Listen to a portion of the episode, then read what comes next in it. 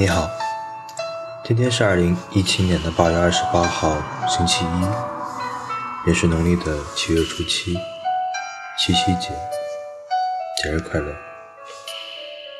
因为今年有了一个闰闰六月，所以会感觉阴历过得无比漫长。到了八月末，才到了农历的七月初。嗯，今天想来读一封由王小波写给李银河的情书，收录在他那本《爱你就像爱生命》里面。嗯，说实话，其实很难去选择出一篇来，因为会发现，嗯，这里边很多的都非常都写的非常非常精彩，你就可以看到一个非常非常有趣的灵魂，然后再。讲述他的爱情。今天读的这一封信的名字叫做《孤独的灵魂》，多么寂寞啊！银河你好，你的来信收到了。我想我现在了解你了。你有一个很完美的灵魂，真像一个令人神往的锦标。对比之下，我的灵魂显得有点黑暗。我来回答你的问题吧。你已经知道我对你的爱有点自私，真的。哪一个人得到一颗明珠，不希望它永远归己所有呢？我也是。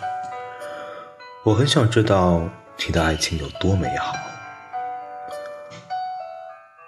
我又怎能？情愿失去他呢？可是我有一个最高的准则，也是我的秘密，我从来也不把它告诉人。就是人是不能，人人是轻易不能知道自己的，因为人的感官全是向外的。比方说，人能看见别人，却不能看见自己。人可以对别人有最细微的感觉，对自己就迟钝许多。自己的思想可以把握，可是产生自己思想的源泉，谁能把握？有人可以写出极美好的小说和音乐，可是他自己何以能够写这些东西的直接原因，却说不出来。人无论伟大还是卑贱，对于自己就是最深微的自己，却不十分了然。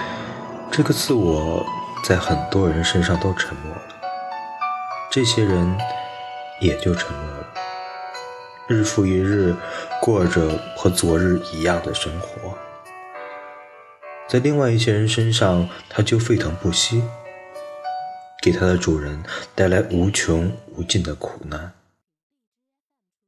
你说是什么使双目失明的米尔顿苦苦写诗呢？还不是他。你看，好多人给他许下了诺言。安德谢夫说他是个穷鬼时下定了决心，除了一颗枪子儿，什么也挡不住他。可是。他成了阔佬以后呢，心安理得了。至于我呢，我情愿他永不沉默，就是他给我带来什么苦难都成。我们都活着，将来我们都活过。我情愿他沸腾到最后一秒为止，我永远不希望有一天我心安理得，觉得。一切都平稳。我知道，生与死，这是人们自己的事儿，谁也救不了别人的灵魂。要是人人都有个不休不止的灵魂才好呢。我真希望我的灵魂像你说的，是个源泉，永远汲取不干。当然，这是不可能的。我希望我的自我。永远滋滋的响，翻腾不休，就像火炭上的一滴糖。我真不想有一天，我自己觉得我有了足够的智慧，可以够用了，足够明辨是非了。你知道，我希望人人都有自己的智慧。你也知道了，我以为大家的灵魂只有自己才能救得了，所以，我永远不会把别人的灵魂占据为己有。我只希望我们的灵魂可以互通，像一个两倍大的共同体。你知道吗？孤独的灵魂多么寂寞啊！人又有多少弱点啊？一个像你这样的灵魂，可以给人多么大的助力，给人多少温暖？你把你的灵魂的大门开开，放我进去吧。本着这些信念，我很希望你绝对自由。我希望你的灵魂高飞。当然，你将来爱上别人，不就说明我的灵魂暗淡了吗？除了嫉妒，不还是宣告了我完蛋了吗？到了那一刻，你怎么能要求我兴高采烈呢？谁也不会完蛋了。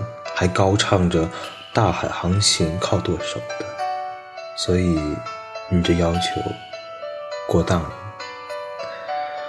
不过，从我这次的理智来看，那时你还是离开我好。要是到时候我变了主意，那就是我变坏了，你就丢开我好了。我只有一个要求：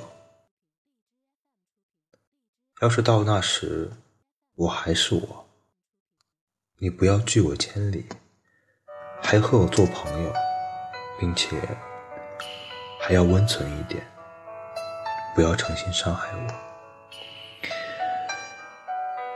我不喜欢安分过什么日子，也不喜欢死乞白咧的搅在一起。至于结不结婚之类的事情，我都不爱去想。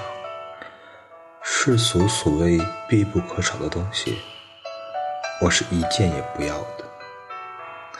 还有那个爱、欠情之类的，似乎无关紧要。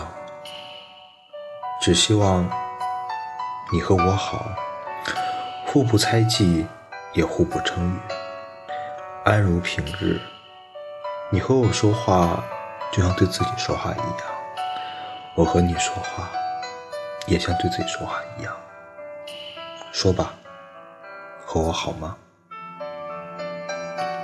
小波，星期三。